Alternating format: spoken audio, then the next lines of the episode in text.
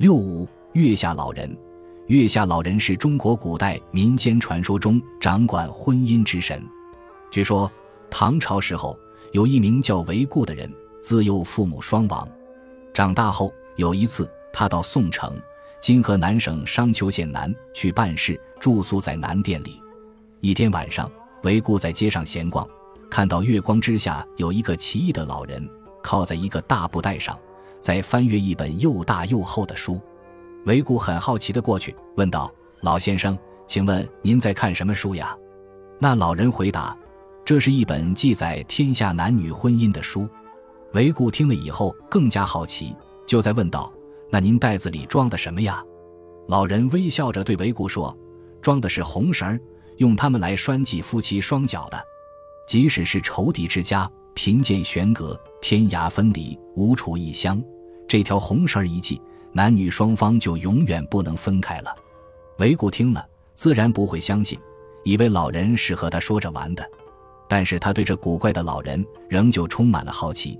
当他想要再问他一些问题的时候，老人已经站起来，带着他的书本和袋子向米市走去。韦固也就跟着他走。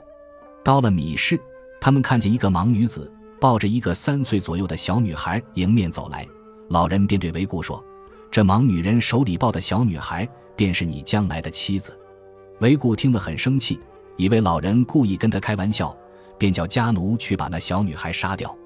家奴跑上前去，刺了女孩一刀，就立刻跑了。当韦固再要去找那老人算账时，却已经不见老人的踪影。光阴似箭，转眼十四年过去了。韦固当了兵，英勇善战。这时，韦固已经找到满意的对象，即将结婚。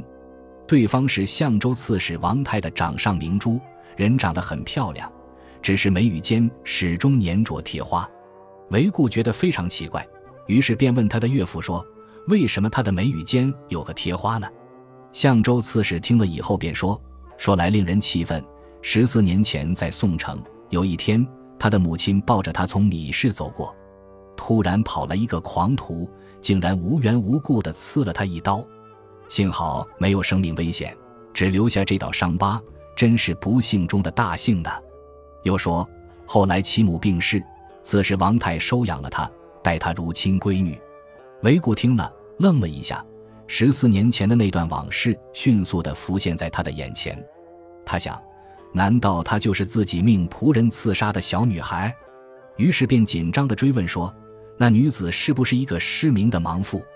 王太看到女婿的脸色异常，且问得蹊跷，便反问道：“不错，是个盲妇。可是你怎么会知道呢？”韦固证实了这点，真是惊讶极了，一时间答不出话来。过了好一会儿，才平静下来，然后把十四年前在宋城遇到月下老人的事和盘托出。王太听了，也感到惊讶不已。韦固这才明白，月下老人的话并非开玩笑，他们的姻缘真的是由神仙做主的。因此，夫妇俩更加珍惜这段婚姻，过着恩爱的生活。不久，这件事传到宋城，为了纪念月下老人的出现，县令把南殿改为订婚殿，且亲自题写了匾额。这个故事出自唐朝李复言的《续幽怪录》。由于这个故事的流传，使得大家相信男女结合是由月下老人系红绳先天定下来的，所以后人就把媒人叫做月下老人，简称月老。月老成为媒人的代称。